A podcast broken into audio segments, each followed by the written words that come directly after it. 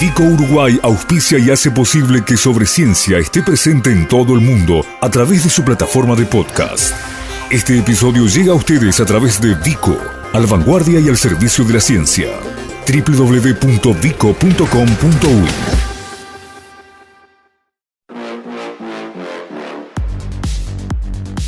Capitales de la Ciencia. Ciclo especial de Pedesiva y sobre ciencia para conocer a los investigadores que producen conocimiento en todo el territorio. Esta semana es bien especial y hoy que vamos a volver a ingresar en el ciclo vinculado al trabajo de investigadores de PEDESIVA en todo el territorio nacional, vamos a volver a hablar de eh, paleontología, vamos a volver a hablar de restos, ustedes recordarán, el lunes hablamos de los dinosaurios de Tacuarembó y hoy, eh, a ver, eh, es interesante porque no me quiero quedar en un solo tema, pero claro, hay algunos hallazgos que atraen más la atención que otros. Y cuando uno dice vamos a hablar del huevo más viejo del mundo, claramente es difícil pensar en hablar de otra cosa. Pero vamos a tratar de hacernos tiempo para que esta conversación que vamos a arrancar ya con Graciela Piñeiro, eh, investigadora del Departamento de Paleontología de Facultad de Ciencias, con una trayectoria académica enorme y con hallazgos valiosísimos. Bueno, vamos a ver si nos hacemos tiempo para hablar de todo Graciela, ¿cómo andas? Buen día. Buenos días, buenos días para todos. Buenos días, Gustavo. Muchas gracias por la comunicación. gracias a ti por, por la disposición y por el tiempo. Eh, Graciela, en este despliegue que, vamos haciendo por el territorio, hoy nos vamos a detener en, tu campo, tu área, tu zona, que tiene que ver fundamentalmente con Cerro Largo y departamentos cercanos. Es verdad, este, porque yo trabajo en rocas de hace entre 300 y 250 millones de años, o sea, desde hace, ¿no? 300 a 250 millones de años. Y esas rocas afloran, están en superficie, en el departamento de Cerro Largo, de Rivera y de Tacuarembó, básicamente, es donde yo trabajo. Y bueno, y allí es donde se han hecho estos descubrimientos como tú decías, del huevo más antiguo del mundo, no en realidad es el huevo amniota, que ahora les voy a contar lo que es, más antiguo del mundo, que lo buscaron por mucho tiempo los investigadores y apareció en esta rica tierra este, paleontológica. Eh, antes de entrar en el huevo, me, interesaba algo que mencionaste. Eh, una cosa es la imagen que uno tiene, ¿no? De películas y demás, de, de, de un paleontólogo haciendo una excavación, eh, pero vos decías, trabajás en rocas, o sea, que es el reservorio, ¿no? El lugar donde puede haber preservado un material.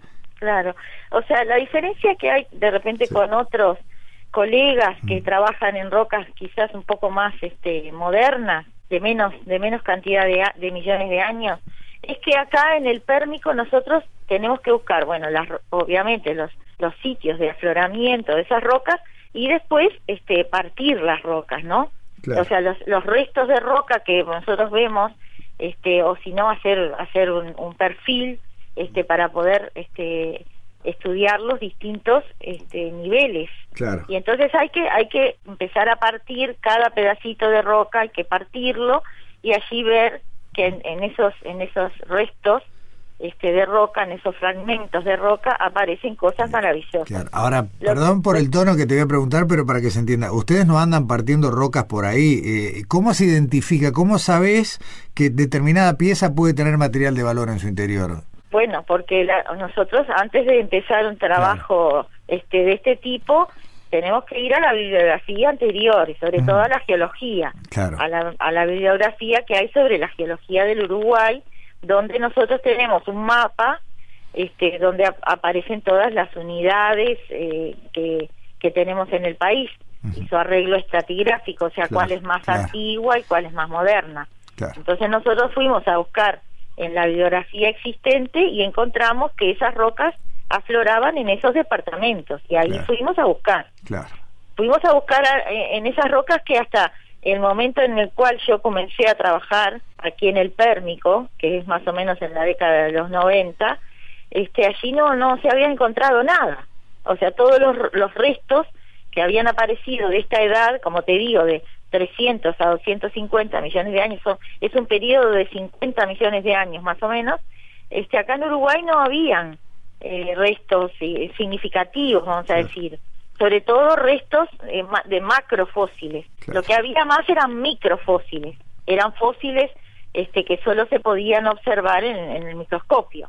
O sea, y bueno, nosotros empezamos a buscar y encontramos ahora mucho material y por supuesto material importante desde el punto de vista internacional, no solo para la paleontología, sino para la biología y la ciencia en general.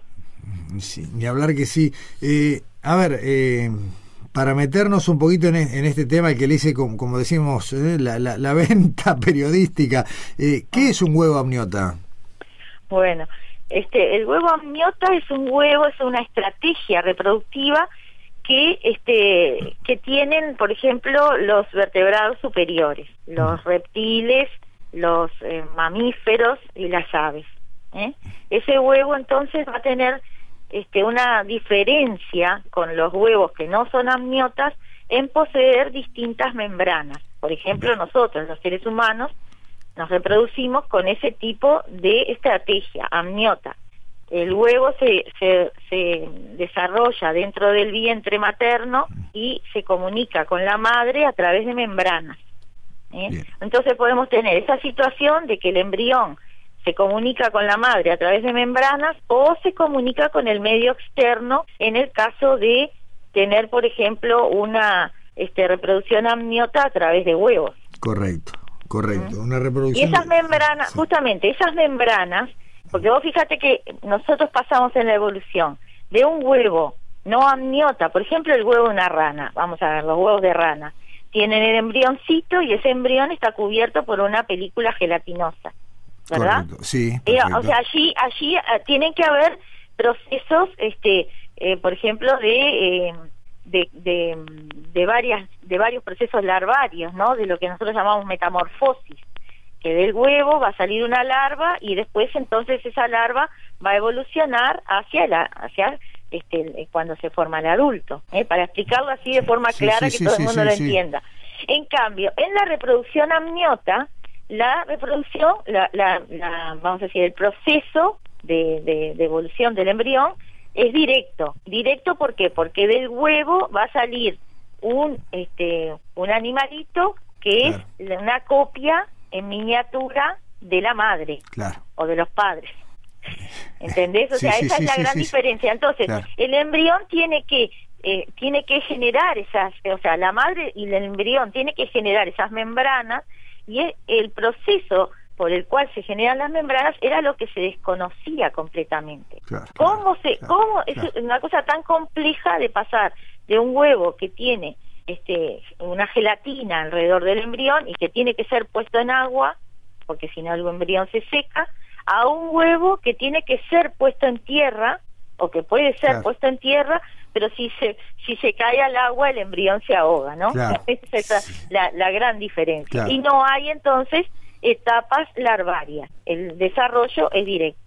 No sé si quedó claro así. Sí, sí, sí, sí, quedó claro. Lo cierto es que, eh, como, como bien decías hace un ratito, se lo buscó durante mucho tiempo porque estamos hablando de algo que de alguna manera eh, se predice por la por lo que es bueno la propia evolución de las especies, pero había que bueno eh, datarlo en el tiempo, encontrarlo y verlo, ¿no? Y, claro, o sea, había habían varias hipótesis de cómo se había pasado de, de un huevo no amniota a un huevo amniota pero nunca se había encontrado la evidencia. Fíjate, nosotros encontramos la evidencia que llenó un espacio de casi 60 millones de años ah. de no saber nada. Y entonces, ¿qué descubrimos nosotros? Que en ese pasaje del huevo no amniota a un huevo con membranas, lo que ocurrió fue que este se retuvo el embrión por cuestiones, por ejemplo, ambientales en el pérmico. El pérmico fue un periodo este, conflictivo, vamos a decir, desde el punto de vista ambiental, porque se estaba formando un supercontinente, entonces había mucha actividad tectónica, muchos terremotos, este, actividad volcánica. Entonces, ¿qué pasó? Las hembras tuvieron que retener el embrión dentro del cuerpo para protegerlo, para proteger su camada. Entonces, redujeron la cantidad de individuos, los mesosaurios, por ejemplo, que son estos reptiles que yo trabajo, y que, eh, eh, o sea, representarían ese estadio intermedio entre un no amniota y un amniota, entonces allí lo que ocurrió fue que las hembras de los mm. mesosaurios retuvieron el embrión para protegerlo de esas condiciones y allí entonces tuvieron que aparecer algunas membranas para que el embrión interactuara con la madre. En las primeras etapas pudiera respirar, este, pudiera hacer el intercambio este bueno de oxígeno y de, de material este de material orgánico para alimentarse y para defecar. Y entonces el huevo que nacía era un huevo prácticamente que tenía un embrión casi formado, o sea que el periodo de incubación era muy corto. Eso es lo que le mostraron los mesosaurios al mundo, este y bueno, y la verdad que es un un artículo que nosotros publicamos que es este no sé muy valorado no y sí eh, es indudable. Aparte estaba estaba mirando Graciela eh, algunas imágenes que nos mandaste por correo electrónico eh, y estamos hablando de que este este huevo en cuestión qué me diría 5 o 6 centímetros 4 centímetros con 3 cuatro con tres mide. O sea, mide cuatro centímetros más o menos, cuatro centímetros y medio. No sé si tú puedes ver que allí se preserva, porque el tema es ese, la maravillosa preservación que tiene este este ejemplar. Pero es que, se ve se ve lo que está dentro. Millones de años.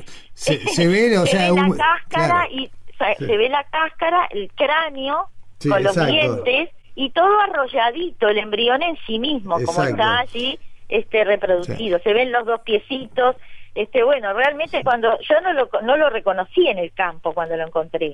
Pensé que era un coprolito, que pensé que era este, eh, o sea, materia orgánica eh, de, o sea, de, producto de la defecación. Pero yo dije, pero ¿de qué animal tan grande podría ser esto? Porque un coprolito de 4 centímetros para los mesosaurios era muy muy grande. Y en la, en la roca, cuando le saqué la foto, Ahí fue que me di cuenta de lo que había encontrado. Eh, eh, es maravilloso. De todos modos, a ver, eh, digo, para, para ilustración, digamos, está lo que es la, la foto del huevo en sí y después una reconstrucción en dibujo. Y claro, y ahí te das cuenta que, que, hay, mm, diría que más de medio huevo y más de medio animal visible en ese resto, ¿no? Sí, sí, solo le falta un pedacito del cuello. Sí, sí, sí. Que viste que está roto del lado izquierdo. Exacto. Este, que falta ese pedacito del cuello. Después déjame déjame que le cuente a la gente.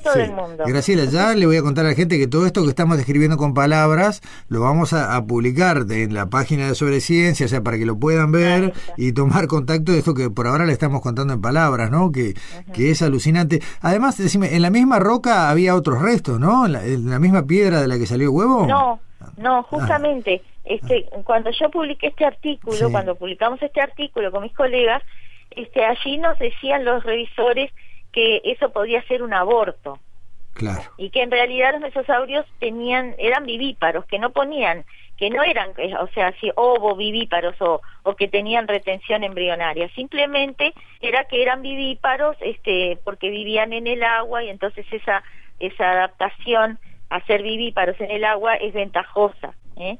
Pero lo que pasa es que nosotros encontramos calcio ahora en la cobertura que recubre al embrión. Ah, lo pues metimos en el microscopio electrónico y encontramos restos de calcio. Entonces estamos preparando otro artículo que va a redescribir el, embrión y otros otros hallazgos que ya hicimos de otros embriones. Incluso encontré ahora un huevo que tiene la cáscara. Ah, bueno. Eh, Así que no van a poder dudar de que es el huevo amniota más antiguo del mundo y que está en Uruguay. Eso, eso es lo más increíble, que lo eh, encontramos aquí en nuestro país. Graciela, eh, muchas veces entre el hallazgo y, la descripción, la, caracterización y la publicación pasa un tiempo. ¿En qué, ¿En qué momento fue que usted, en qué año o en qué época hicieron el hallazgo? O los hallazgos, pues ya hablaste de más de uno. Sí, el hallazgo, el primero, ese huevito que ves allí, este, lo encontramos en el año 2008. Claro. En el año 2008, pero fíjate que quedó como dos años en el mueble, en el mueble de mi box.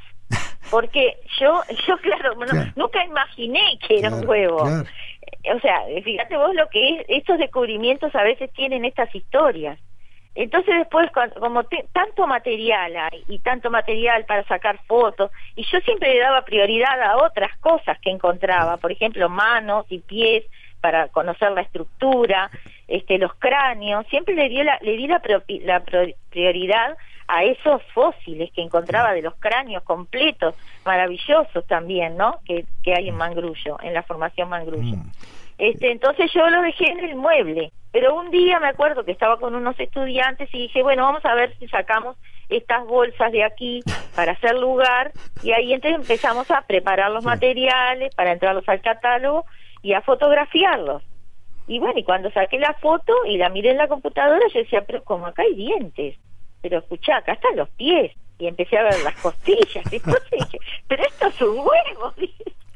No, no, no. Fue, fue increíble. No, mira, te juro que me emociono cada vez que lo recuerdo y cada vez que miro esa foto de ese material tan, tan maravilloso. Este, que bueno, que tuve la fortuna de encontrar, ¿no? Graciela, ¿en qué parte de Cerro Largo es la formación Mangrullo?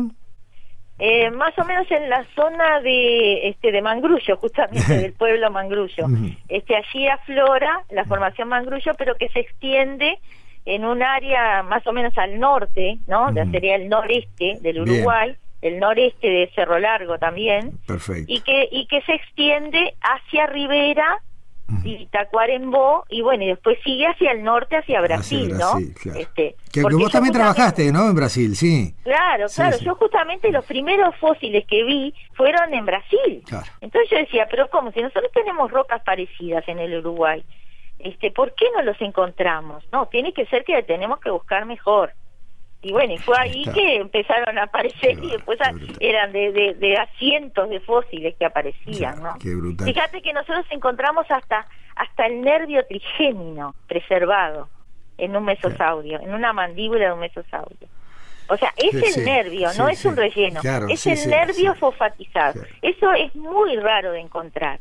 O sea, tenemos entonces la, la eh, o sea, tenemos datos de la reproducción, tenemos datos de, que, de en qué se alimentaban porque también encontramos contenidos estomacales, tenemos los coprolitos, o sea, el excremento fósil, tenemos esos, esos, este, preservación de partes blandas. Entonces, claro, es, esto es un conservat lagerstat, es un, es un yacimiento de conservación de uno de los más antiguos y de los que conservan este, mucho mejor que incluso en, en otros conservar la verdad la verdad del mundo. Entonces este es muy bien considerado este este yacimiento ah, como te digo ahora es famoso en el mundo entero. Este, Graciela, pasó una cosa espantosa que nos pasa muy a menudo, que es que se nos acabó el tiempo. Eh, y, no, pero yo lo que quiero es continuar esta charla un poco más adelante, porque en realidad nos hemos asomado a un montón de otros temas y, preguntas que quisiera hacerte. Así que si estás de acuerdo, bueno, la, seguimos eh, en un tiempo. Es que uno se va, la verdad que uno tanto lo que hay para decir que, bueno, que no se va un poco de, de, ser sintético. Y lo, y lo que hay para buscar, ni hablar. Sí, sí, muchísimo, por suerte. Eh, Graciela Piñero, muchísimas gracias por esta charla eh, y bueno, quedó dicho, la seguimos. Dale, muchas gracias, Gustavo. Nuestras vías de contacto. Correo electrónico info arroba sobre Facebook sobre ciencia UI, Twitter arroba sobre ciencia.